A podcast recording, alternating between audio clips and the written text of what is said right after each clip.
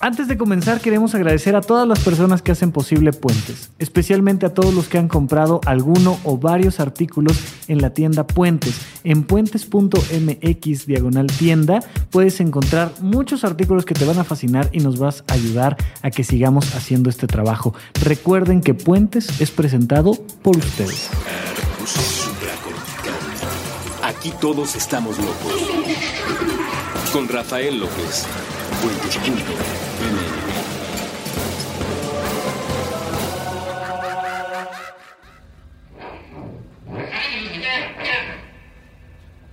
Bienvenidos a Supracortical, yo soy el doctor Rafa López, soy médico cirujano por la Universidad La Salle, soy psiquiatra por la UNAM y consultor y comunicador en semiología de la vida cotidiana. El día de hoy vamos a platicar con Valentina Treviño, una muy buena amiga de nosotros, que es hoy por hoy la directora de la Fundación del Síndrome Guillain-Barré.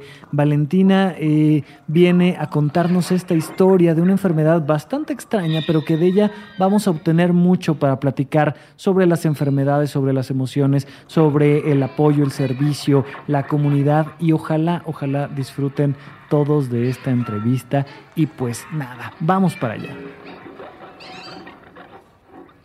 Bueno, pues comenzamos nuestro programa con una gran invitada. Eres la primera invitada de Supracortical, déjame platicarte. Eh, yo, le, yo le, le, platiqué eh, a alguien, le prometí a alguien que iba a ser la primera invitada, pero ya no llegó, nunca ha llegado, no nos pudimos poner de acuerdo. Y el día de hoy estamos platicando con Valentina Treviño, que es la primera invitada en este programa, en esta segunda etapa de Supracortical. Valentina Treviño es directora y fundadora de la Fundación Síndrome de Guillain-Barré, ¿correcto? Así es, sí. Bienvenida, me da mucho gusto poder platicar contigo. Eh, cuéntame un poquito brevemente de ti. Este, mi mamá, te platico brevemente, es del norte, ella es de Saltillo. Y yo le dije, oye, tengo un amiguito que se llama Darío Cantú o no sé quién Treviño, tal. Me dice, esos son del norte, ¿no? Sí. Si, es Treviño, es del norte. Y algo que van a notar aquí con Valentina, pues es el acento, pues, ¿no? Entonces, platícanos un poquito de ti, Valentina. Sí, ¿verdad? Lo primero que se nota el, el acento norteño muy marcado. Padrísimo, que a mí me encanta. bueno, pues ya me presentaste, soy Valentina, soy de Chihuahua, de Chihuahua, Chihuahua. También tengo familia en Saltillo, así es que ah, por ahí. Ajá. Y, y, como dijiste, pues ahorita presido la, la Fundación Síndrome de Guillain-Barré México. Ajá. Y bueno...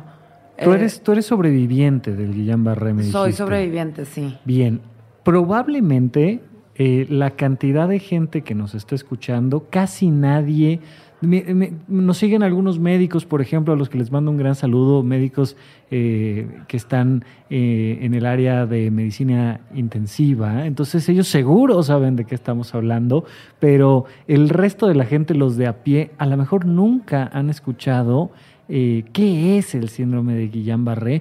Y entonces me gustaría, vamos a, comenzar este programa platicando un poquito del síndrome como tal, ¿no? ¿Qué te parece? Va, perfecto, sí, claro. Cuéntame un poco, o sea, ¿de, qué va esto? ¿A quién le da hombres a mujeres? ¿Es, es común? ¿No tanto? ¿Qué onda? Bueno, eh, es un síndrome ocasionado por, por una enfermedad viral o bacteriana respiratoria o gastrointestinal.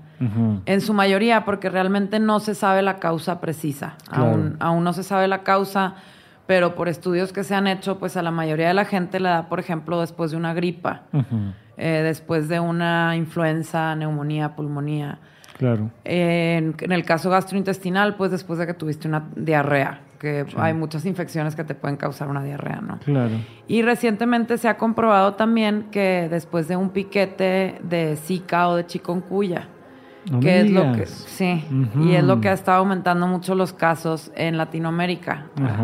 Ahorita, por ejemplo, hay un brote fuertísimo de Zika en Brasil y hay investigadores allá viendo cuál es la relación entre el Zika y el, y el Guillain-Barré. Claro, el, Zika es un virus, ¿no? Entonces tú lo que me estás diciendo es, después de una infección de un virus o una bacteria que para la gente viene siendo casi exactamente lo mismo cuando no lo es, ¿no? Este, nada más para que se imaginen un poco, una bacteria, imagínense la del tamaño de un edificio, ponle tú de 20 pisos y un virus es del tamaño de un perrito que salió a hacer pipí ahí, ¿no? Entonces, son dos sustancias, dos, válgame, son dos agentes, perdón, muy diferentes, pero que al mismo tiempo finalmente son una agresión para el cuerpo, ¿no? Y entonces el cuerpo responde a eso y se genera algo que se llama síndrome de Guillain-Barré. ¿A ti cómo te fue con esta experiencia? Es decir, ¿tú tuviste previamente un cuadro infeccioso identificable o no? Bueno, mi caso fue muy diferente y muy raro porque a mí me dio a los seis meses. ¿Seis meses de edad? Seis meses de edad. No me digas.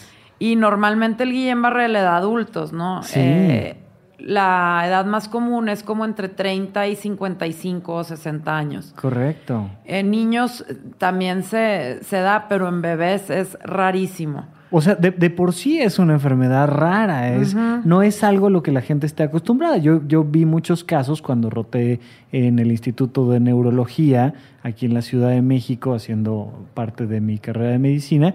Ahí pues vi que te gusta 20, 30 casos y te enteras de que existe y lo ves y lo vives y tal. Pero no es algo a lo que la gente esté acostumbrada como la diabetes, la hipertensión, que una de cada tres personas eh, a partir de cierta edad, pues probablemente tiene diabetes. En este caso, más o menos tú traes los números de cuánta gente padece Guillain-Barré.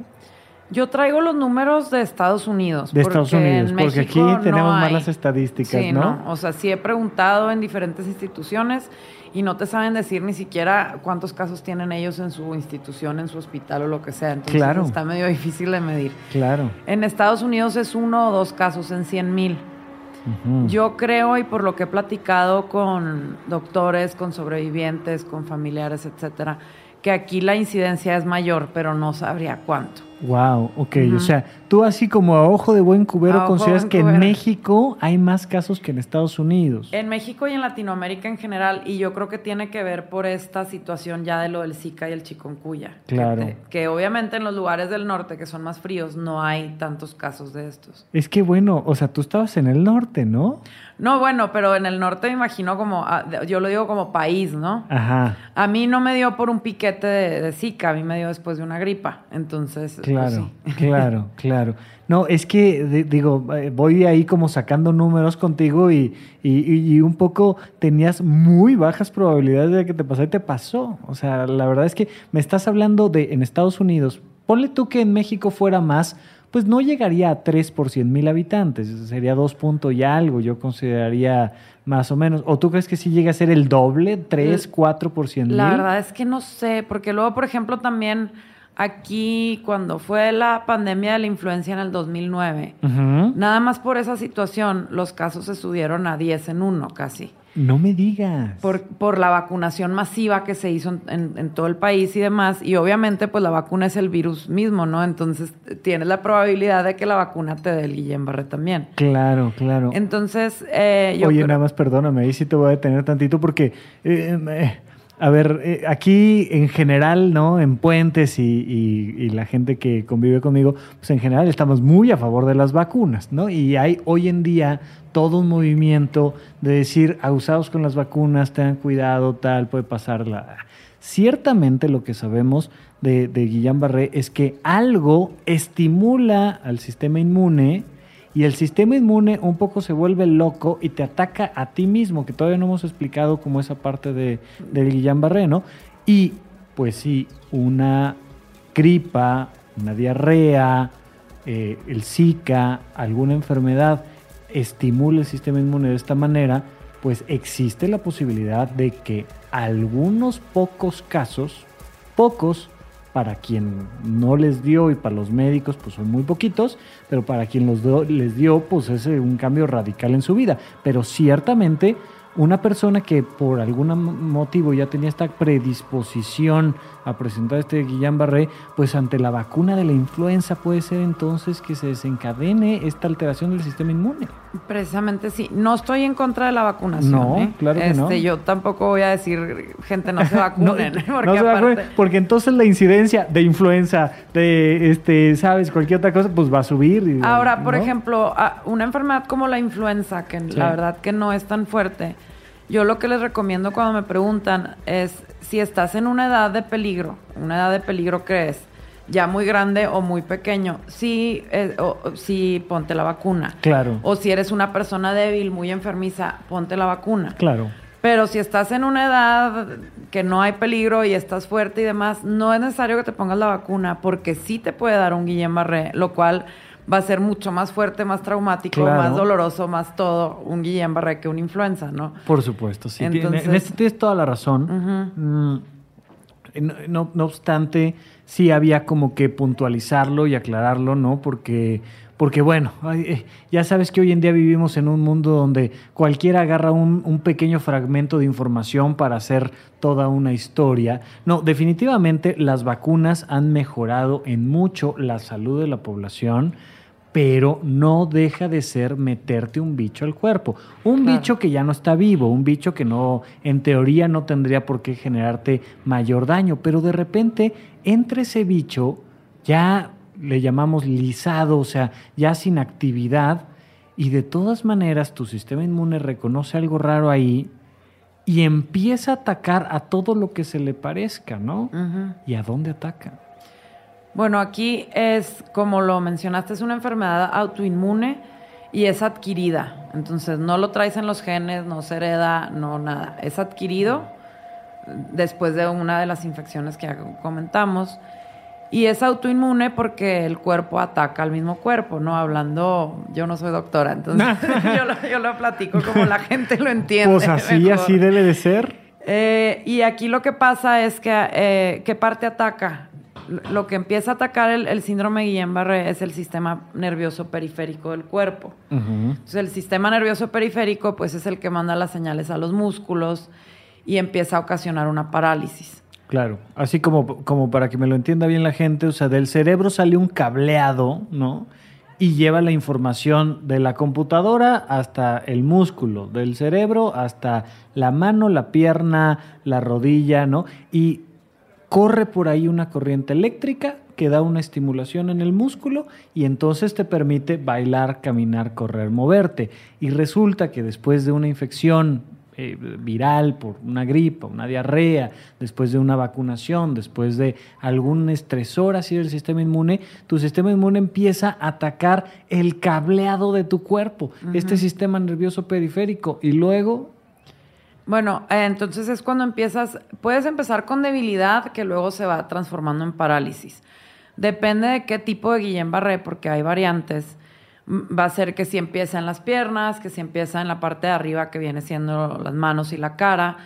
Y también eh, depende del daño axonal, que no me quiero meter mucho a eso porque no le sé tanto cómo explicarlo que tampoco creo que sea exactamente lo que le interesa a nuestro público, ¿no? Exactamente. Este, si quieren, agarran un libro de neurología y van a Guillain-Barré y ahí viene la sinapsis y la molécula y todo el asunto. Pero ahí en eso, en las variantes, es, es qué tan rápido o qué tan fuerte te va a dar. Por ejemplo, yo me paralicé de la noche a la mañana. Ok. Mm, dice mi mamá que me acuesta en la noche normal y en la mañana ya no movía absolutamente nada más que los ojos. Entonces, como una muñequita de trapo, ¿no? Y hay gente que esta parálisis no la desarrolla tan rápido y puede ser en cuestión de tres días, una semana, diez días, ¿no?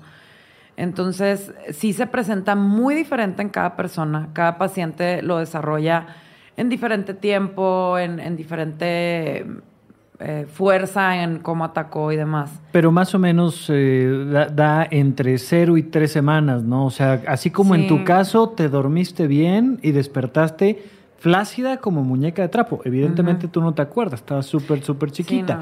Pero de repente perder las fuerzas del cuerpo. Y hay otras personas que, por ejemplo, empiezan a perder la fuerza de las piernas y luego como hacia arriba, ¿no? Van perdiendo de abajo hacia arriba. Que ese es el síndrome Guillain-Barré típico.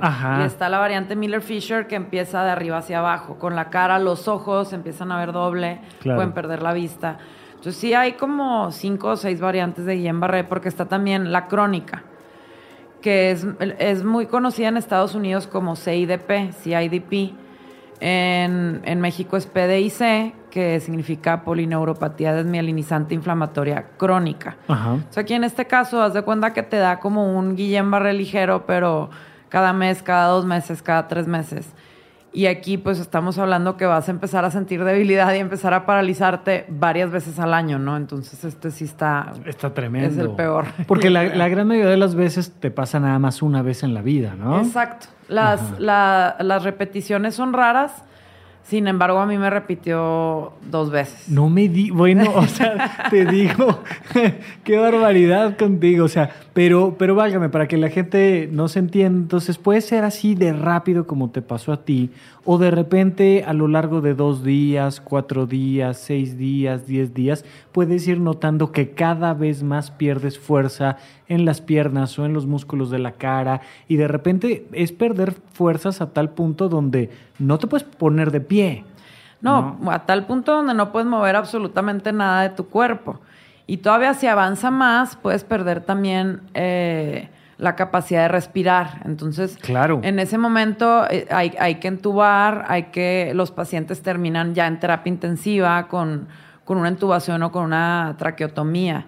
Si avanza un poco más, hay gente que incluso ya no puede alimentarse, entonces se necesita también una sonda alimenticia son los casos en los que pega más fuerte y más agresivo. Y no porque pegue más fuerte y más agresivo quiere decir que no te pueda recuperar igual que la persona que... Que la gran mayoría de las veces un poco sí te, te recuperas. No, oye, ¿qué edad te dio la segunda ocasión? La segunda fue a los dos años y la tercera a los seis años. No me digas. ¿Y te acuerdas de la de los seis? De la de los seis, sí. De la de los dos, no. De la de los dos no, pero de, las, de los seis sí, porque ahí, bueno, no me dio tan dura, solo perdí el movimiento de las piernas pero fue un poco antes de, que mis papás me iban a llevar por primera vez a Disneylandia. Entonces, claro que me acuerdo que no me pude subir a nada. Ay, Eso sí no se me va a olvidar nunca. Esas es de las consecuencias del síndrome de Guillain-Barré. Sí. No pude ir a Disney. Pues sí. Pues sí fui, este, pero no me podía subir. No, por eso te digo. Sí, sí, claro, claro, por supuesto. Ahora, otra cosa muy peculiar en, en dentro de mi historia, y ya vendría la historia familiar, es que a mi hermano menor también le dio síndrome de Guillain-Barré. Entonces, él, yo le llevo dos años, soy dos años mayor que él. Él nace con síndrome de Down y a los siete meses le da síndrome de Guillain-Barré. Entonces, prácticamente una historia como la de nuestra familia, de dos bebés, hermanos, de seis y siete meses, yo creo igual y somos los únicos del mundo, ¿no? O sea, sí está. Es que es, que es una historia impresionante. Oye, cuando suele haber este tipo de historias impresionantes, no es raro que te caigan 600 médicos que te quieren estudiar todo y publicarte y hacerte. Y ¿Te pasó un poco que de repente la comunidad médica fuera encima de ti? Pues fíjate que no. No ha sido nuestro caso, al contrario, yo busqué a la comunidad médica para, para preguntar, pues, por qué había pasado eso en nuestra familia, porque mi hermano y yo. Yo quería respuestas, ¿no? Claro. Las cuales no obtuve porque, bueno, ahorita que te platiqué cómo empezó la fundación, yo voy a un simposio de la Fundación Internacional de Síndrome Guillain-Barré, que está basada en Estados Unidos. Voy a Fort Worth, Texas, a un simposio precisamente a buscar respuestas, ¿no? Y a todos los neurólogos que dieron una plática, a todos les pregunté y con todos me acerqué y al fin de cuentas ellos tuvieron una reunión, eran como 14 especialistas que han, que han estudiado el Guillén Barré. los especialistas de todo el planeta eran 14 y estaban ahí contigo. Había americanos, europeos, un japonés, etcétera. Y la respuesta fue bad luck, mala suerte. Claro.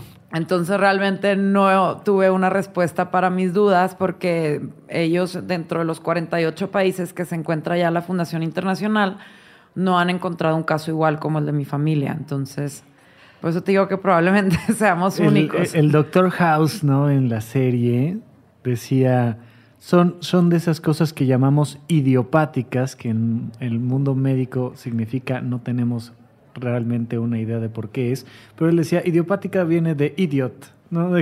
pues no, no, no, no, no hemos sido capaces entonces todavía de dar respuesta a muchas cosas. Y para mí es, es importante como hacer este marcaje, por muy que sea el año 2018, por muy que sepamos muchísimas cosas de la medicina y tal, hoy en día hay muchísimas respuestas que están ahí escondidas todavía y que la gente las sigue investigando y que, y que siempre hay alguien a quien le apasiona algún tema y detrás de eso hay muchas respuestas. Y entonces tú fuiste y les preguntaste a todos, oye, ¿qué onda conmigo y con mi hermano y qué pasó? Oye, ¿y a tu hermano le afectó más? ¿Te afectó más a ti? A él le dio más, más leve, pero yo creo que por el síndrome de Down, pues no es lo mismo las ganas que le echa él, que él ya es feliz como es, a las ganas que le echo yo, ¿no? De que quiero ir caminando a la escuela y quiero llegar caminando al Y quieres a la subirte a Disney, a los juegos de Disney, Claro, ¿no? entonces yo toda la vida le eché muchísimas más ganas. Entonces yo camino un poco mejor y camino mucho más que él. Claro. Pero a él le dio más leve, realmente.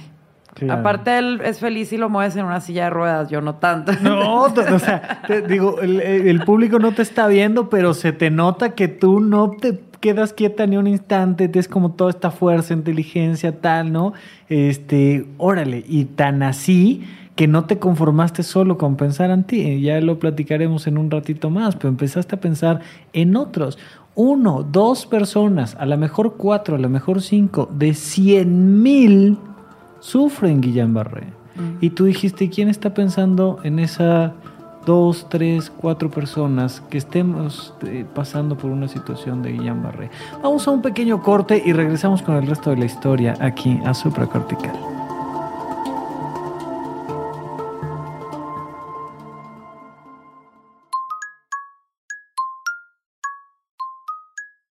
Nos imaginamos que el espacio-tiempo inmaterial donde se encuentran las piezas auditivas de puentes es un pizarrón con mensajes a la vista de todos y aquí tendríamos una idea diseñada para colgar de él.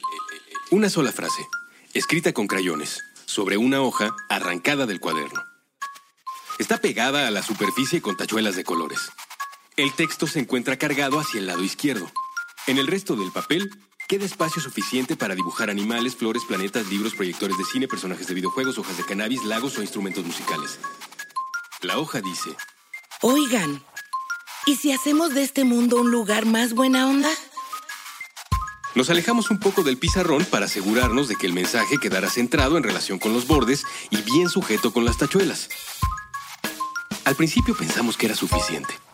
Una idea clara con un llamado a la acción, donde al mismo tiempo se incluye un esbozo de la personalidad del emisor.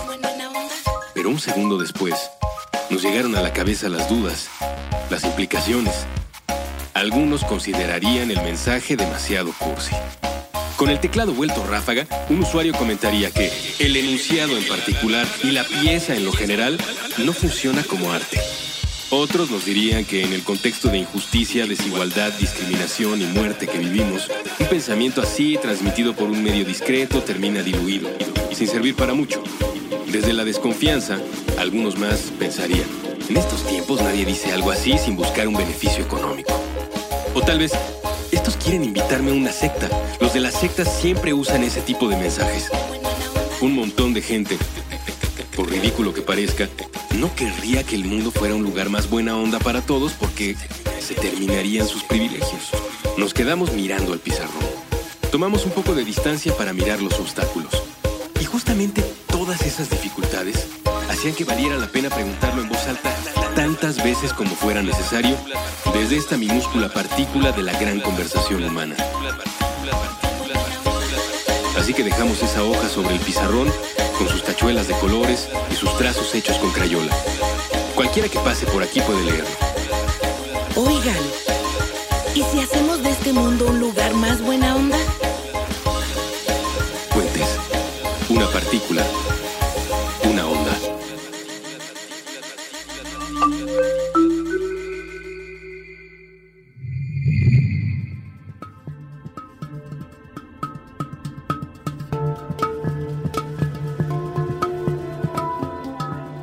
Estamos de regreso con ustedes aquí en Supracortical, platicando con, con ¿cómo te dicen normalmente? ¿Vale o cómo te dicen? Vale, sí. Con Vale, que le dio tres veces Guillermo de algo que normalmente le da bien poquita gente, y a tu, a tu hermano también. Cuando tu hermano le dio, ¿tú qué edad tenías? Yo tenía dos años y medio. Ah, ok, o sea, ah, nada más una te tocó como realmente experimentarla, ¿no? Porque la de tu hermano tampoco te, acuerdas de qué le pasó, cuál fue como el impacto familiar y tal, ¿no? Entonces, nada más resumiendo para, para todos, el síndrome de Guillain-Barré es una respuesta inmunológica que viene después de una agresión, la gran mayoría de las veces después de una agresión identificable por un bicho, por un virus, por una bacteria, y afecta la mielina de nuestro sistema nervioso periférico, es decir, el recubrimiento como si fuera cable, el recubrimiento plástico de nuestros nervios, y entonces vives durante un periodo de tiempo, normalmente dos semanas, un mes, una flacidad tremenda, pierdes la fuerza y, puede llegar hasta tal punto la pérdida de fuerza que no puedas respirar, no puedas deglutir, evidentemente no puedes caminar, no puedes hacer tus actividades normales y muchas de estas personas terminan en terapia intensiva durante algunas semanas, algunas pocas fallecen, la gran mayoría de ellas se recuperan si no al 100, muchas sí al 100, en una buena cantidad. En tu caso, te da tres veces el síndrome de Guillain-Barré. ¿Y cuáles fueron las consecuencias físicas para ti? Mira, principalmente no creo que haya sido tanto porque me dio tres veces, más fue porque los doctores no recomendaban ponerle el tratamiento a un bebé, porque no sabían cuáles podían ser las repercusiones para, para alguien de tan corta edad. Ok. Entonces, eh, hay dos tratamientos para el síndrome de Guillain-Barré. Uno es la inmunoglobulina y el otro es la plasmaféresis. Con cualquiera de los dos que te pongan, eh, es de donde empieza ya la recuperación más mucho tiempo de terapia. Entonces, a la hora que a mí no me pueden aplicar ninguno de los dos, yo tuve que recuperarme con pura terapia hasta donde llegué. Entonces, el daño de los nervios de las piernas fue mayor a, alguien a quien sí le ponen el tratamiento. Es una de las cosas principales con esta enfermedad es saber que con un diagnóstico a tiempo, o sea, porque hay que diagnosticarlo rápido y el tratamiento hay que ponerlo rápido también. Sí, sí, sí. Un diagnóstico a tiempo, un tratamiento correcto y a tiempo y las personas se pueden recuperar al 90 o 100% de haber estado completamente paralizados. Ahora, si este diagnóstico toma tiempo en, en tomarse y todavía se toman más tiempo en ponerte el tratamiento, entre más se tarden, más probabilidad tienes de, tener secuelas. Y un poco de ahí tu motivación por hacer que esta información llegue a más gente, ¿no? Es por favor, si estás notando que estás perdiendo de manera progresiva la fuerza de tu cuerpo, normalmente eh, es, es simétrico, ¿no? Es decir, te afecta las dos piernas y luego los dos brazos, ¿no? Puede ser asimétrico también. o sea, si hay casos donde empezaron con el lado derecho y luego y luego se pasó al izquierdo o al revés, ¿no? Entonces, si estás perdiendo la fuerza de alguna parte de tu cuerpo, córrele a un neurólogo, ¿no? o sea, e-, ese es como Y eso es lo importante, el neurólogo, ¿no? Sí, no al no, no al doctor este de la esquina, porque mira, tú puedes ir con el mejor psiquiatra que quieras pero no es neurólogo. Tú puedes ir con el mejor internista que quieras. Tú puedes... Existe la posibilidad de que se le vaya el diagnóstico de Guillain-Barré al doctor si no vas con un especialista. Y entonces tú estás poniendo en riesgo tu recuperación, de estar recuperándote al 100 a no. Entonces, por favor, si estás perdiendo, digo, esto incluye muchas otras cosas que no son Guillain-Barré, ¿no? Pero si, si estás perdiendo la vista, si estás perdiendo la fuerza, si estás perdiendo algo así como de golpe, por favor, córrele al neurólogo, ¿no? Sí, y al neurólogo en específico. Claro. Yo creo que los problemas de un diagnóstico incorrecto se dan precisamente porque el médico de primer contacto, o sea, la primera persona a la que acudes, no va a ser un neurólogo. Claro. Va a ser un médico general o si llegas ya paralizado a urgencias, tampoco te va a recibir un neurólogo en urgencias, ¿no? Entonces, ahí es donde puede haber... Y, a lo mejor se confunde con algún otro diagnóstico, se tarda, ¿no? Ay, no, pues es que está deshidratado por la diarrea que le dio, no sé qué, alguna cosa así. Eh, es delicadísimo. Incluso a varios pacientes, digo, no sé tú que sepas de eso, pero a muchos pacientes me han platicado que les dicen que es psicológico. Hazme el bendito por favor, a ver, ahí sí me tocaste una herida muy, muy marcada. A ver, yo recibo todo el tiempo, yo como psiquiatra recibo todo el tiempo gente que, no, es que me dijeron que es psicológico, trae ronchas, sangrados, este, pérdida de fuerza, eh, un hueso roto. No, es que es psicológico. A ver, yo he conocido muchísima gente con niveles de ansiedad tremendos y sí, sí es verdad que hay algo que se llama somatización, que cuando no sabes manejar bien tus emociones, las proyectas en alguna parte del cuerpo. Normalmente son tensiones musculares, te duele un poquito la cabeza, tal, y se relaciona con tu nivel de ansiedad. Entonces le pregunto yo a la gente, oye, ¿y estás ansioso? No, pero pues me dijeron que a la mejor y que me relaje y que... A ver, siempre, siempre, siempre el psiquiatra va hasta el final.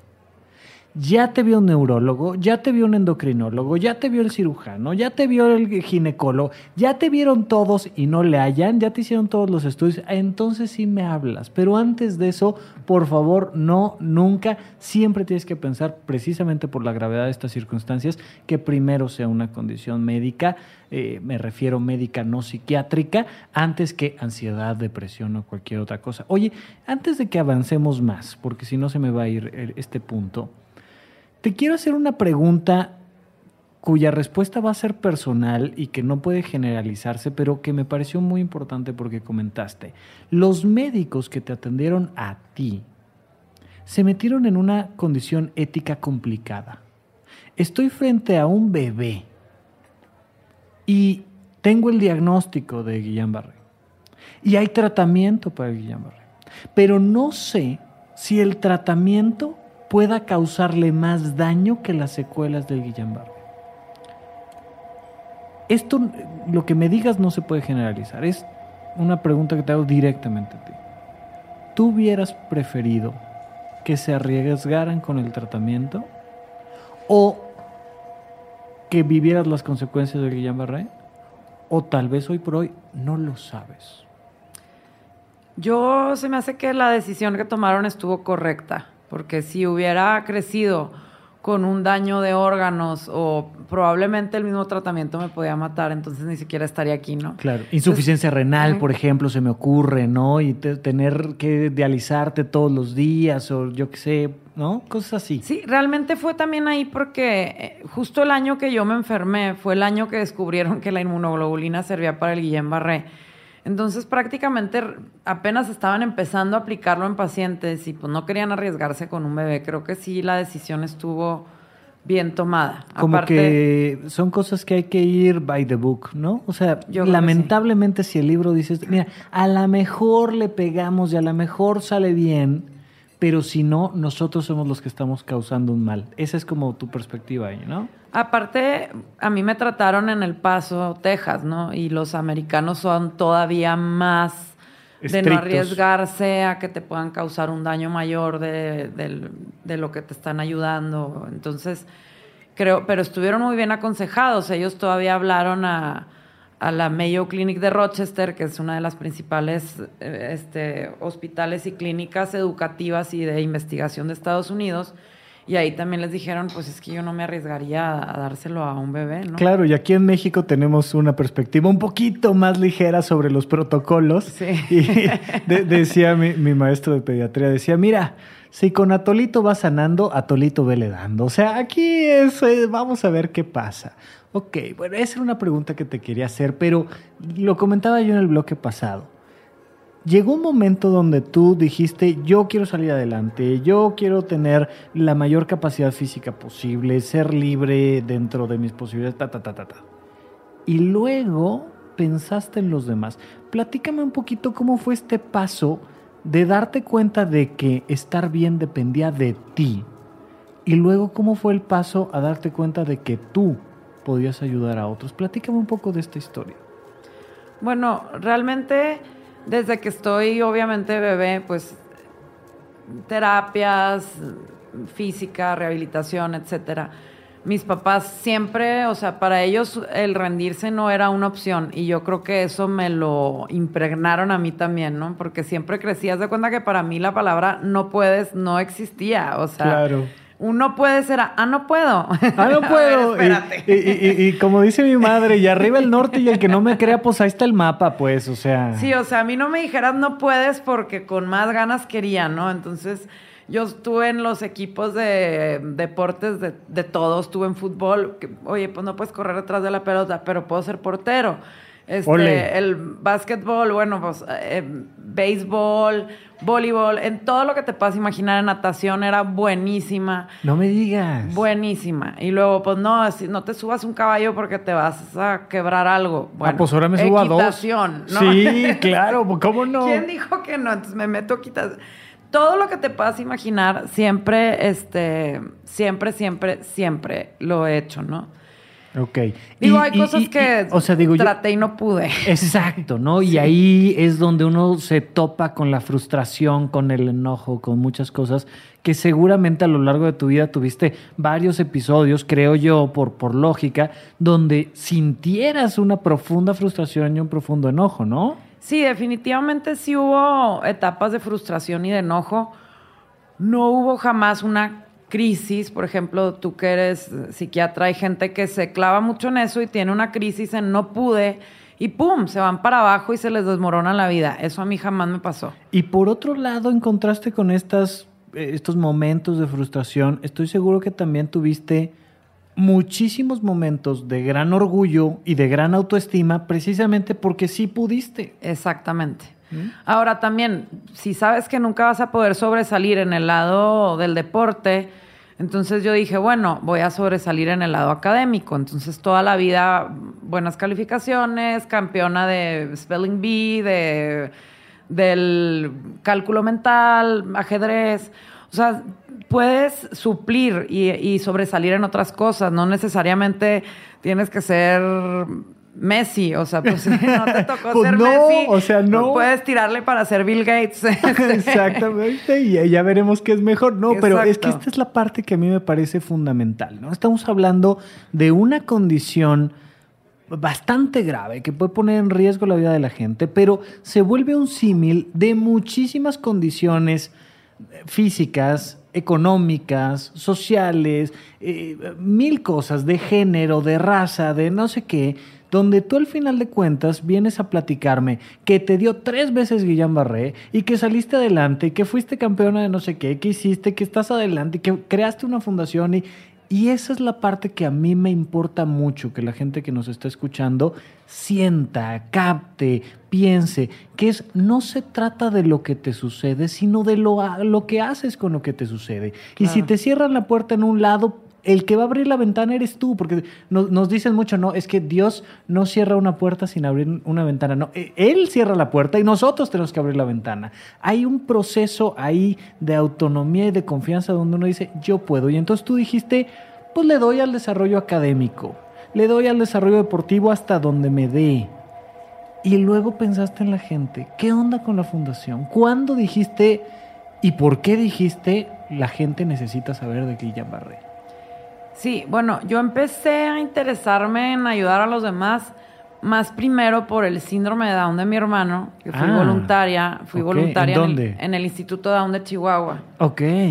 Y, luego fui misionera, yo también estuve en La Salle. Ah, y, y, fui misionera lasallista mis tres años de prepa y luego fui otro año como exalumna. Entonces siempre traje mucho el, lado de ayudar a los demás. Cuando decido, bueno, ahora quiero ayudar a la gente del, del Guillén Barré, fue cuando fui a ese simposio de la Fundación Internacional. Porque es cuando me doy cuenta que muchas de las cosas que yo pensaba que el Guillén Barré era, no eran. O sea, a mí, por ejemplo, mis papás y yo pensábamos que era un virus. Eh, pensábamos muchas cosas que a la hora que voy al simposio, que fueron tres días de, de pláticas de puros especialistas y, de, y demás, me doy cuenta, en primera no es virus, es, síndrome, me doy cuenta realmente cómo da, por qué da, qué pasó. Entonces es cuando digo, oye, en, México no tenemos ni idea. Oye, oye, a ver, tú vas a un simposio, tú escuchas especialistas hablar desde otra perspectiva de la enfermedad. Yo siempre hablo del otro lado de la bata, ¿no? Cuando me refiero al paciente o al médico, no es lo mismo. La vida no es igual de este lado de la bata que del otro lado de la bata. Y, los que hemos tenido que pasar por estudios importantes porque nos están descartando alguna enfermedad delicada o algo, sabemos lo que es estar del otro lado de la bata. Tú vas y te tocas ahí eh, platicar y escuchar a mucha gente profesional, que habla de esto como si fuera un libro, como si fuera eh, eh, eh, su trabajo, como, como, como podría reportar Energizer cuántas pilas vendieron. Ellos platican de Guillain Barré desde esa perspectiva. Y a ti te da algo bueno para ti como persona esa información, ese conocimiento. ¿Qué te dio? ¿Qué, ¿Qué cambió en ti cuando tú dices, órale, yo tenía muchas ideas falsas de algo que yo viví? ¿Cómo te cambió a ti eso? ¿Cómo me cambió? Pues principalmente el saber ya qué es y qué no es, ¿no? Eso te da que como confianza, ¿no? Como pues que te da paz, pudiera Paz, ser. El que ya no tengas la incertidumbre. Yo creo que tener la incertidumbre de que no sabes ni siquiera qué te pasó no, mm, no es algo muy bonito. Y cuando te dicen, ¿sabes qué? Realmente lo que pasó fue esto, esto y esto. Y la historia de tu y tu hermano es mala suerte. Punto. Ah, ok. Ok. Sentí paz porque sabes que ya, ya no quiero seguir buscando respuestas. Ya las claro, tengo. ya ¿no? las tengo. Y eso es muy importante. Hay mucha gente que le tiene más miedo a la información que a la enfermedad. Y esto es algo que, y, o sea, por ejemplo, me, me toca mucho eh, estas sociedades de padres de familia relacionados a temas de sexualidad, de, de no le enseñen cosas a los niños. O sea, no hay, no hay conocimiento que haga daño.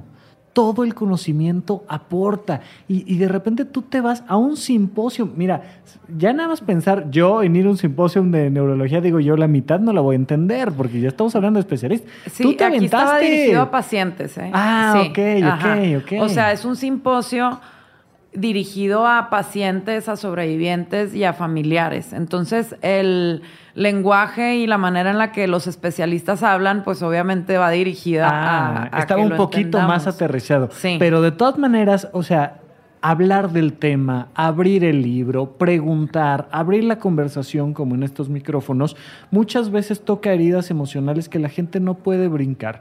Y en tu caso tú te la brincaste, obtuviste conocimiento y te ayudó a tener paz. Y dijiste, yo quiero, aunque sea compartir este conocimiento con el mundo para que tengan un poquito más de paz. ¿Fue por ahí el asunto? Sí, exactamente por ahí va. O sea, yo creo, bueno, a mí lo que más me causaba desesperación era no saber qué había pasado. Y lo que he notado yo, ya tengo ahorita, ese simposio fue hace ocho años. ¿Ok?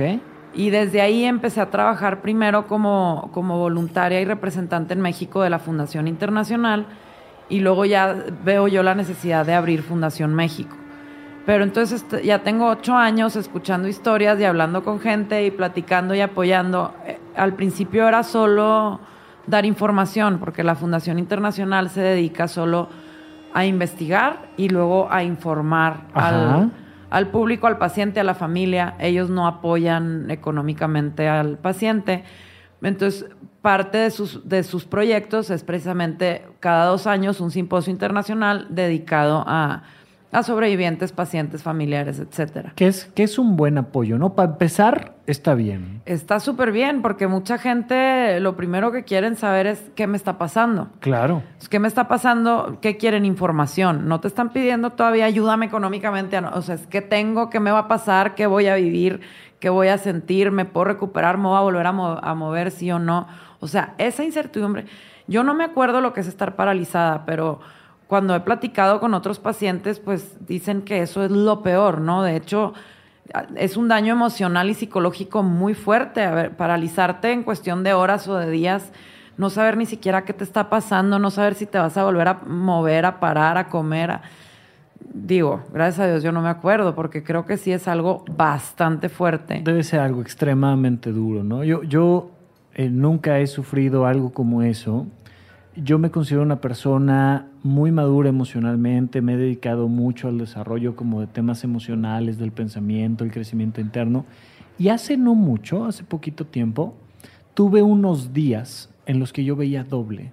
Pero doble, doble. O sea, para mí el mundo era doble completo. Y era una sensación de incapacidad de protegerme, de debilidad, de miedo, de, de qué me va a pasar, de hacia dónde va. Y de verdad creo que tenía yo las herramientas emocionales para contender con eso y no me pasó nada. O sea, fue una cosa de, pues me dio y se me quitó y así como vino se fue, fui al oftalmólogo, al neurólogo, tal, me hicieron muchos estudios y no pasó nada. Ahora, estamos hablando de personas que pu- pueden terminar viviendo una semana, dos semanas en terapia intensiva, siendo eh, alimentados por medio de una sonda, pudiendo mover me- medianamente los ojos. O sea, lo que vive la persona allá adentro debe ser muy fuerte. ¿Te ha tocado verlos ahí en terapia, platicar con ellos después? ¿Cómo es la experiencia de ellos que les tocó en la etapa adulta? Sí, mira, sí me ha tocado visitar a gente que está paralizada en terapia intensiva y obviamente he platicado con muchos más que ya lo, que ya lo sobrevivieron, ¿no? Que Sí. ya están fuera. Y incluso no, no son una o dos o tres semanas. Hay gente que dura meses en Wow. terapia intensiva. Yo, la persona que más ha durado fue como un año en terapia intensiva y paralizado. ¿Cómo crees? Entonces sí, eh, pues es lo que te digo, para ellos sí es un trauma. Hay gente que me dice, yo todavía tengo pesadillas de que no me puedo mover, ¿no? No, imagínese por favor el público que nos está escuchando. Imagínate pasar todo el fin de semana, viernes, sábado y domingo, encerrado en tu habitación sin salir. Ahora imagínate estar encerrado un año en tu cuerpo. Es una cosa tremenda. Y además estamos hablando, ¿no? A- a- al hablar de la información, estamos hablando de la punta del iceberg. Y quisiera yo platicar de todo lo que viene después, que supongo yo es parte de lo que hace la fundación. Ya me platicarás ahorita. Cuando regresemos de un pequeño corte para nuestro tercer bloque aquí en Supracortical.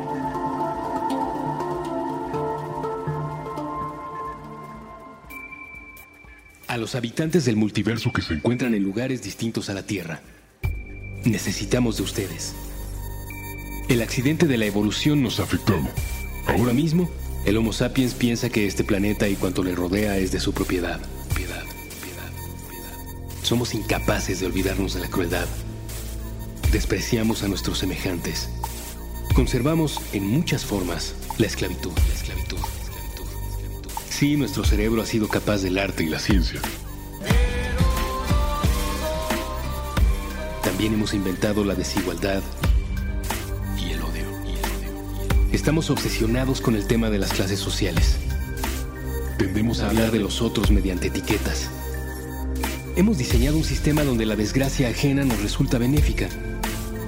Pero imaginen cómo cambiaría todo si ustedes, habitantes de otro universo, galaxia o planeta, nos demostraran que no somos únicos ni especiales.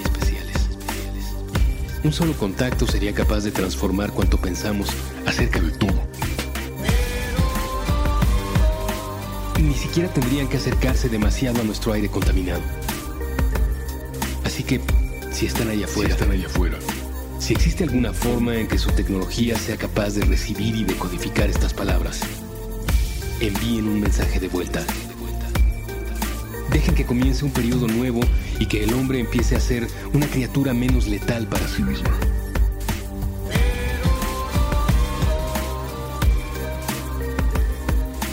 Es importante, es importante y es urgente. Un mensaje de puentes.ml para la vida más allá de la Tierra.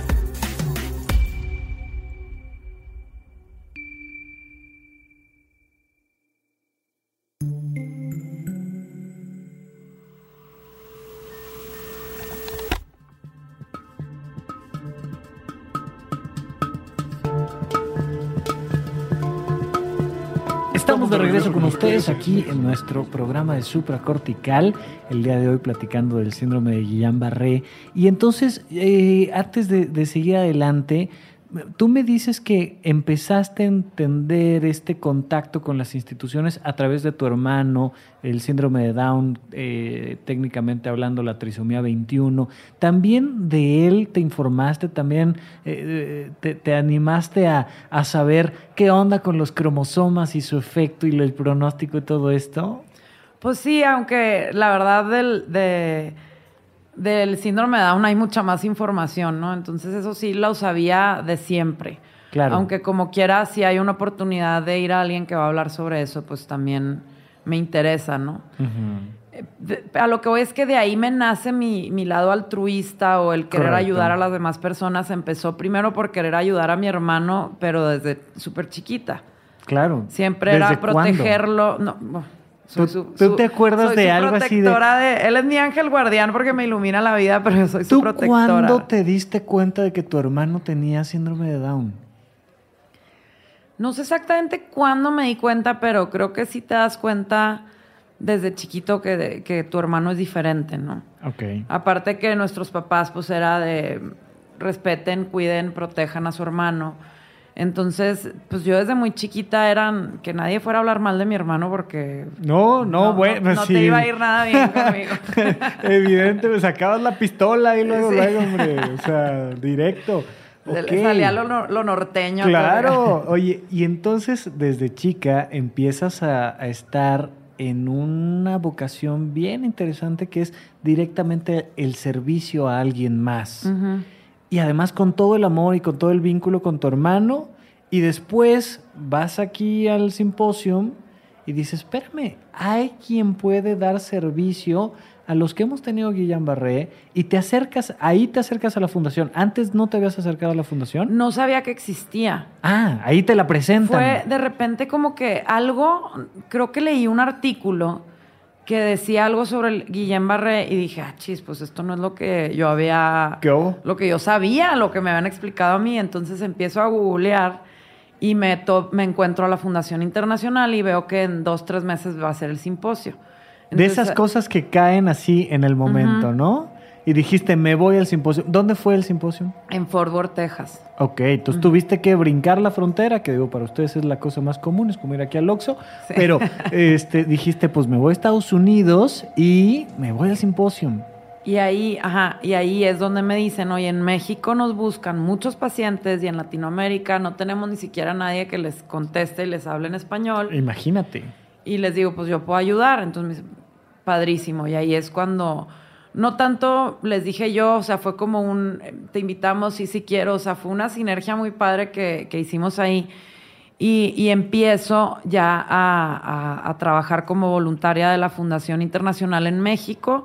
Y me pasaban ya también los casos de Latinoamérica, ¿no? Porque era la que hablaba español. Claro, ¿qué hacías? ¿Qué te tocaba hacer? Como... Pasar información Ajá. era... ah, ¿Contestabas teléfonos o qué? Sí, o sea, te, te contactan por correo. Entonces ya en el correo tú lees toda la información del paciente, le, le contestas que, pues no soy parte de la fundación, le mandas la información porque la Fundación Internacional ya tiene los manuales escritos y traducidos al español sobre el Guillain Barré, sobre la terapia física y ocupacional.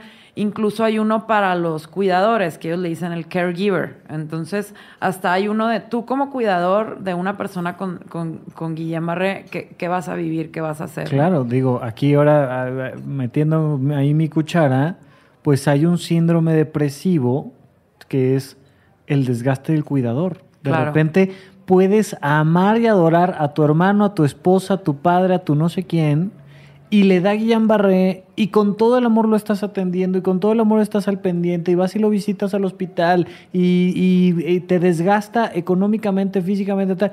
Y tú lo amas, pero te empieza a deprimir y empiezas a sentir a lo mejor coraje, tristeza por estar apoyando a alguien que adoras. Y entonces hay que cuidar al cuidador también. Claro. Aparte, digo, pues tampoco no es muy fácil estar cambiando los pañales y bañando y cargando a una persona a lo mejor de 40 años como si fuera un bebé de 6 que tiene que volver a aprender a, a respirar, a comer, a caminar. A... Entonces sí, Y entonces no es nada fácil para el cuidador tampoco. Tienen los manuales ahí, te tocaba un poco dar explicaciones, contactar por correo, por teléfono no se contacta. Eh, el siguiente contacto es por teléfono. Después de que mandas manuales y de que contestas el correo, entonces ya eh, a- es hablar con las personas, qué dudas tienen. Y la mayoría de las personas quieren escuchar qué va a pasar, en cuánto tiempo se va a recuperar. eh, y realmente hablas con precisamente con el cuidador, porque el paciente Pues, eh, está, está, siendo, claro, Sí. está siendo atendido y le cuesta trabajo agarrar el teléfono, ¿no? Pues, Una de las dudas principales también es cómo me comunico con, con mi familiar que está entubado, no puede hablar, no puede. Entonces ahí dices, pues es que hasta con los ojos, ¿no? Parpadea una vez sí, parpadea dos veces no. Porque hay muchas cosas que se desconocen. Por ejemplo, hay pacientes que no les duele que los toquen y otros que sí, porque el sistema nervioso periférico también es Claro, la piel. Está dañado, entonces como puede no recibir la información y no sentir, como puede sentirla exacerbada y sentir dolor. Exacto. Digo, el sentimiento sí sientes que te tocan, pero hay alguien que una caricia lo siente como una caricia muy bonito de que mi, mi papá me está haciendo un cariño y hay gente que una caricia es un tremendo dolor porque traen el daño neuronal también en la, en, en- en la piel. Sí, como si te hubieras quedado dormido en la playa y traes la espalda quemada, pues te, te abrazan con todo el amor y te dan ganas de aventarlos horrible. por el balcón, ¿no? Por supuesto. Oye, y entonces empiezas en este primer contacto con los latinos, con la gente de habla hispana, dando información de Guillain Barré. ¿Y luego qué paso das? A partir de ahí empiezo a ver yo mucho em, en México el, problema de, que la gente no tiene cómo pagar el, el, tratamiento, cómo pagar después la terapia van a ser meses o años. O sea, alguien que le va bien, a lo mejor se, recupera en, se recuperará en ocho meses. Y hay gente que tiene un año, dos años, tres años o incluso yo toda la vida de terapias. Claro. Alguien que ya queda con una secuela ya va a necesitar terapia para siempre. Entonces, pues el gasto económico es bastante fuerte. De por sí ya terapia, estar en terapia intensiva es caro. El tratamiento aproximadamente para un adulto que pese 80 kilos, pues son 300 mil pesos. Entonces... ¿300 eh, mil pesos en qué tiempo?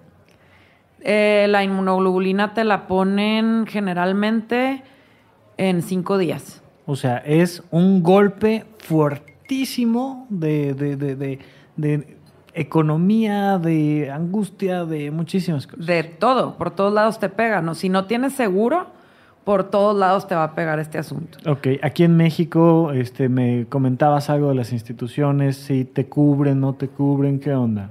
Bueno, aquí el IMSS y el ISTE deben de cubrir Guillén Barré y el Seguro Popular no lo cubre. El Seguro Popular no lo cubre. No. Entonces estamos hablando que la probablemente la gente de más escasos recursos pues es la que no tiene este apoyo de que el Seguro Popular cubra el síndrome de Guillain-Barré. ¿Tienes idea de por qué no lo cubre el Seguro Popular? La verdad no sé. Sé que el Seguro Popular no incluye muchas enfermedades raras. El síndrome de Guillain-Barré es considerado una enfermedad rara. Lo es. Y es una de las cosas que queremos hacer en la Fundación, acercarnos a la Secretaría de Salud y ver cómo podemos hacer para que empiecen a cubrir el síndrome de, Guillain-Barré y algunas de sus variantes. Claro, que de alguna manera siento yo que volvemos al punto cero del cual estás platicando, que es información, ¿no? O sea, pues, oye, ¿y aquí quién vino a atenderse a Guillain-Barré? No, pues nadie.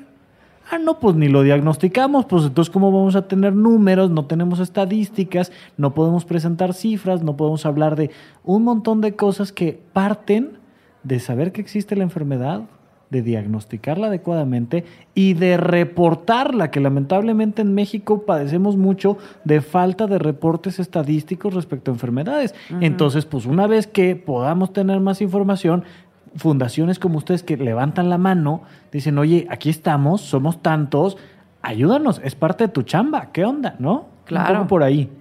Sí, aparte, digo, no entiendo cómo se maneja eso de que de que un seguro cura unas enfermedades y otras no. La verdad no estoy enterada.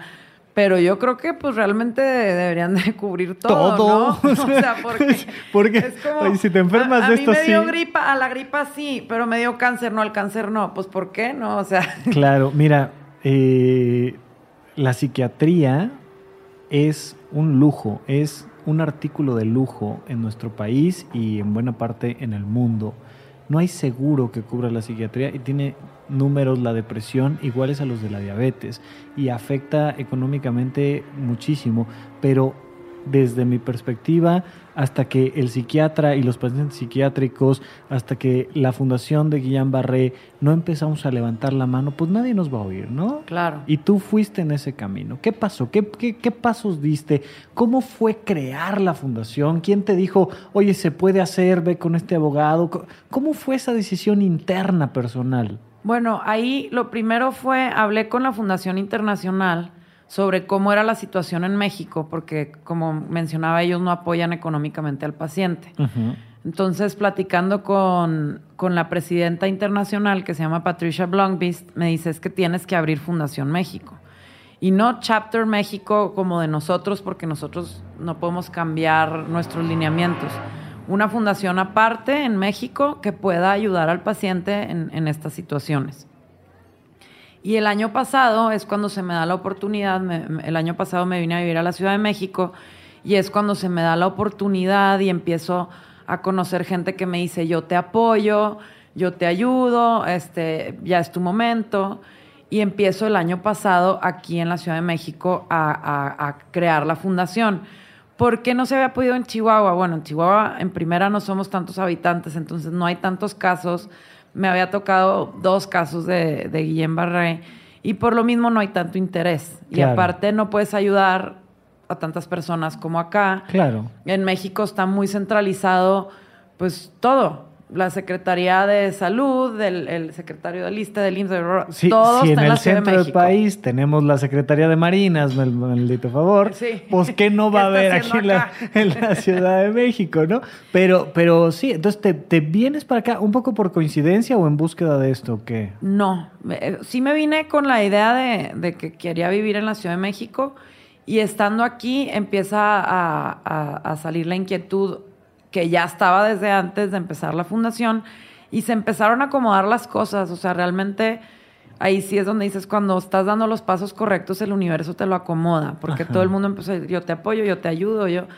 Entonces, ¿qué, ¿qué es lo que hago? Bueno, empecé lanzando una campaña de procuración de fondos por medio del crowdfunding. El crowdfunding es pedir donativos de 100, 200 pesos para arriba, porque realmente puedes donar lo que quieras, eh, en línea. Del público en general, Ajá. ¿no? No, no es pedirle a una institución, no es pedir que alguien grande te financie, sino abrirlo al público y decir, oigan, ayuden. Exacto. Y es en línea y es masivo, o sea, es pásalo todo por redes sociales, por WhatsApp, Facebook, Instagram, Twitter, por todos lados moverlo y, y- y la gente va donando, pues no sé, 100, 200, 300.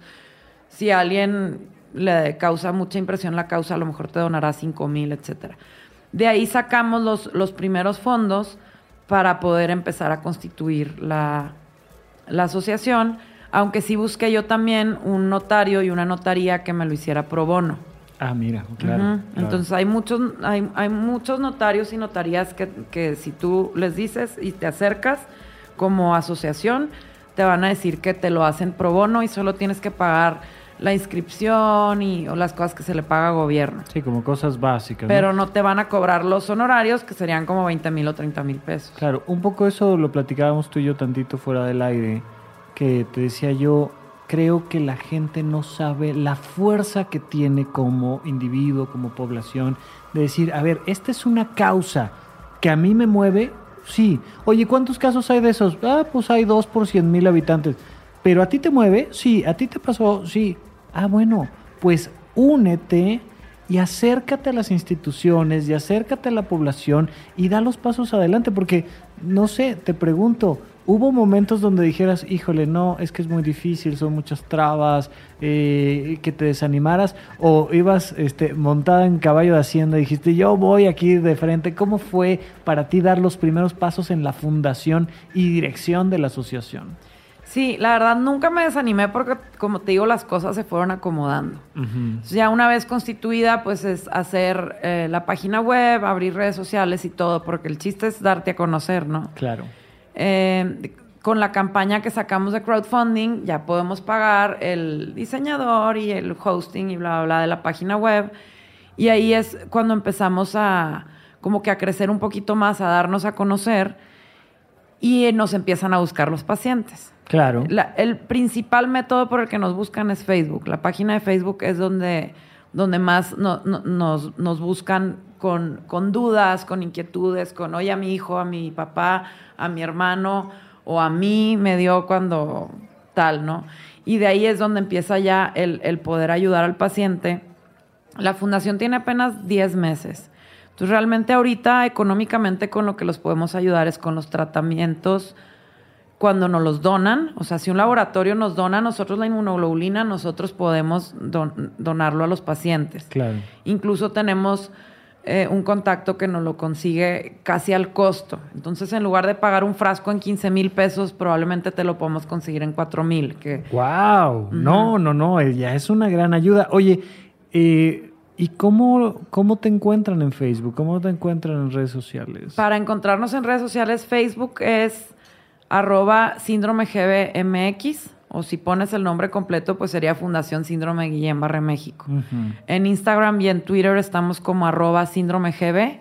Y nuestra página es www.síndromegb.org. Ok, entonces una, una primera manera de ayudar, eh, una manera pequeña tal vez, pero muy impactante, es hacer que se sepa que esto existe y entonces, pues comparte la página, dale like, haz que un poco suene, que ese creo yo es un muy buen primer escalón para empezar a ayudar, pero no es el Claro. único. No, bueno, ya de ahí viene todo el, el realmente en completo qué es lo que quieres hacer como fundación. Entonces, ¿qué es lo que queremos hacer como fundación en, en específico? Bueno, uno es igual que la internacional, informar. Informar. Y de hecho, los manuales que nosotros entregamos son los de la Fundación Internacional. Ok. No, no hay caso de nosotros ponernos a investigar lo que una institución que empezó en 1980 ya lo tiene investigadísimo. Es perder recursos, es perder tiempo, pero divulgar sí. Tenemos el permiso de ellos de entregar sus manuales y ellos ya hasta lo tradujeron al español. Entonces está muy, muy fácil. Ese es informar. Cuando hablas con los, con los pacientes o con sus familiares, aparte de mandarles los manuales, pues les aclaras dudas y si es posible, se hace una visita de, de algún sobreviviente, porque tiene mucho impacto el que alguien que está paralizado y planchado en una cama de hospital vea que entra alguien caminando y te diga, yo estuve donde tú estuviste. Ah, que muy diferente a que te lo diga cualquier otro. Sí, te pueden decir tus papás, es que dicen que sí se cura y que vas a caminar. Pues no es lo mismo a ver a alguien que te diga, yo estuve donde tú estás y veme, ¿no? O sea, aquí estoy. O pues ahorita, por ejemplo, la gente que me está escuchando no me están viendo, pero pues aquí estoy, ¿no? claro. Entonces sí se puede y creo que ese es un impacto muy grande.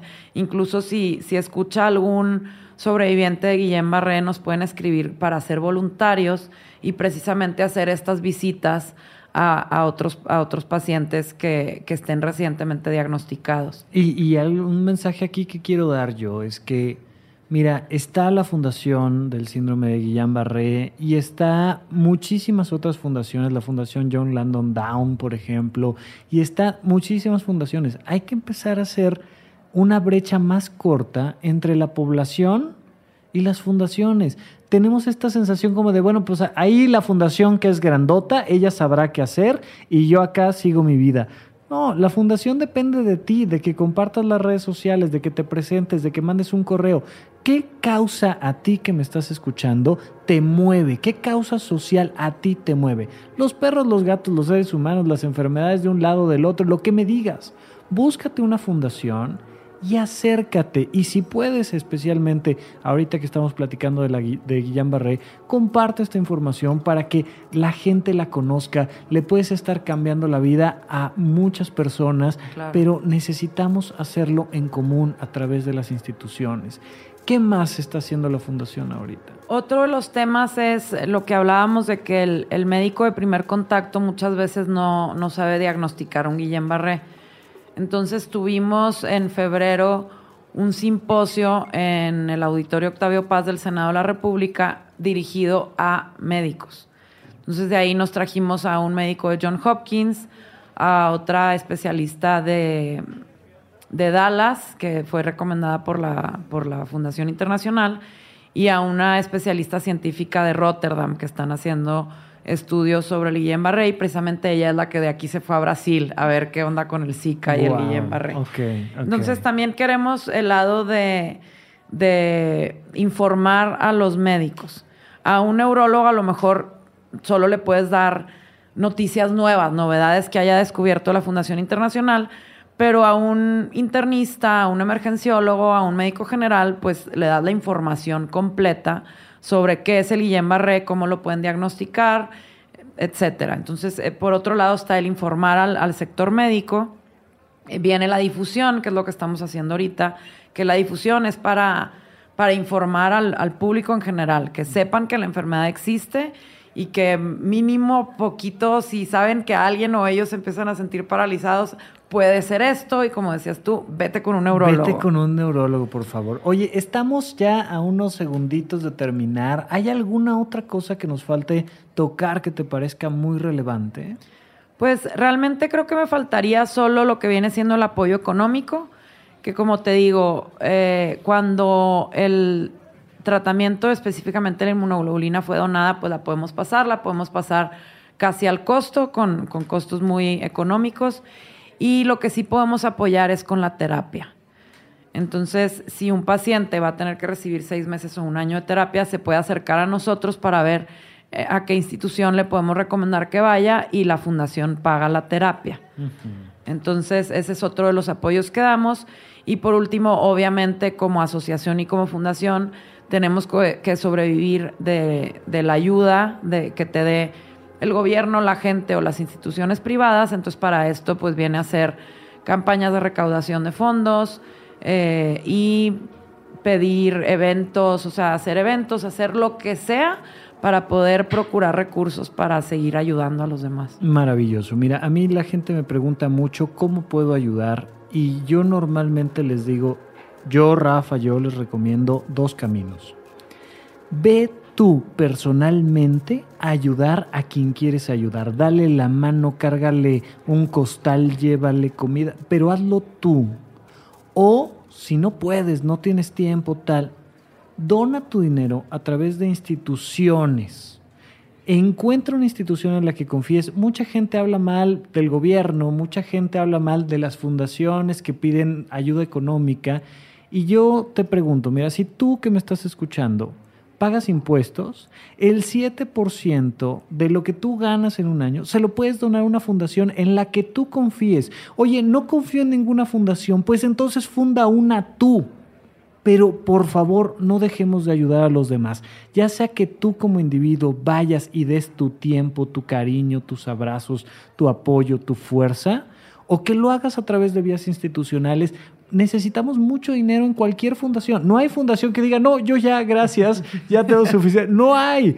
pero, pero una buena cantidad de tus impuestos pueden ir donados a las fundaciones. Platícalo con tu contador. Oye, yo quiero apoyar a la Cruz Roja, o quiero apoyar a la fundación del síndrome Guillain-Barré, o quiero apoyar a Grupo Altía, o a quien tú me digas. Pero háganlo, por favor, háganlo. Vale, muchísimas, muchísimas gracias por acompañarnos. ¿Algo más, algunas últimas palabras o estamos completos ya? Sí, no, pues realmente lo que dices es muy importante, ¿no? El, el confíen, o sea, es muy fácil ahorita googlear y ver cuáles fundaciones son o asociaciones son legales y cuáles no. Eh, y ¿Cómo? ¿Cómo lo hacemos? ¿Cómo, ¿Cómo sabemos si alguien tiene una fundación? Tú puedes googlear y puedes ver si sí están eh, efectivamente inscritas en el SAT. Okay. Si, este, se puede ver si, si te dicen, oye, es que tengo donataria autorizada, eso también se puede corroborar. Se, puede corroborar si tienen el, el CLUNY, que es el permiso que te da gobierno.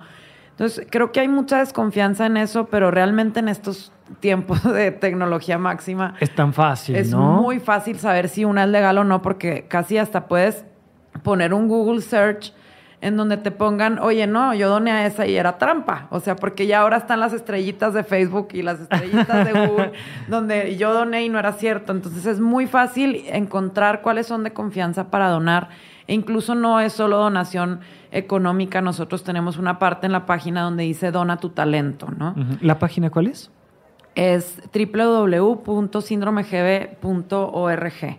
Entonces ahí tú, hay gente que me dice, es que no tengo dinero. Bueno, pero algún talento tendrás. No sé, eres diseñador o quieres voluntariar en los eventos o ayúdanos a, vender boletos, ayúdanos a, como decías tú, puedes salir a la calle y ayudarle al viejito que está cruzando la, la, calle, ¿no? O sea, hay muchas maneras de, ayudar y no todas son económicas. Puedes donar tu talento, tus capacidades, tu fuerza a alguien que, que lo necesite. Y también. no te va a pasar nada si haces una donación económica. No, yo, yo, yo insisto mucho en la gente en quitémonos esta visión de la donación de el pesito y los 50 centavos Neta, agárrate un ratito, ahorra un poco, dona en una institución, pide tu deducible de impuestos y hazlo bien. Vamos a apoyar a la gente. Este es un llamado de verdad para que compartamos la información del Guillán Barré, pero especialmente para compartir el servicio entre todos nosotros. Muchísimas gracias por acompañarnos y gracias a todos por escucharnos. Ya platicaremos en otra ocasión un poco más de esto. Hasta la próxima. Gracias.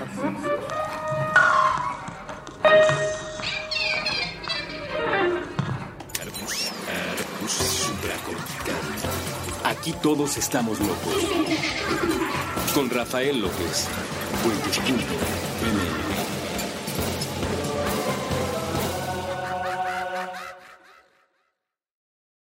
¿Quieres regalar más que flores este Día de las Madres? The Home Depot te da una idea. Pasa más tiempo con mamá plantando flores coloridas, con macetas y tierra de primera calidad para realzar su jardín. Así sentirá que es su día todos los días. Llévate tierra para macetas Bigoro por solo $8.97 y crece plantas fuertes y saludables dentro y fuera de casa. Recoge en tienda y sigue cultivando más momentos con mamá en The Home Depot. Haces más, logras más. Más detalles en homedepot.com diagonal delivery. Hello, it is your partner Big Boy, interested in giving back to your community while making new connections in your neighborhood. Introducing Neighbor to Neighbor, a California volunteers network that empowers you to take action, contribute to local needs, and be a part of something bigger than yourself. Visit ca to learn more about how you can get to know your neighbor and strengthen your community. Neighbor to Neighbor, it takes a neighborhood. Hello.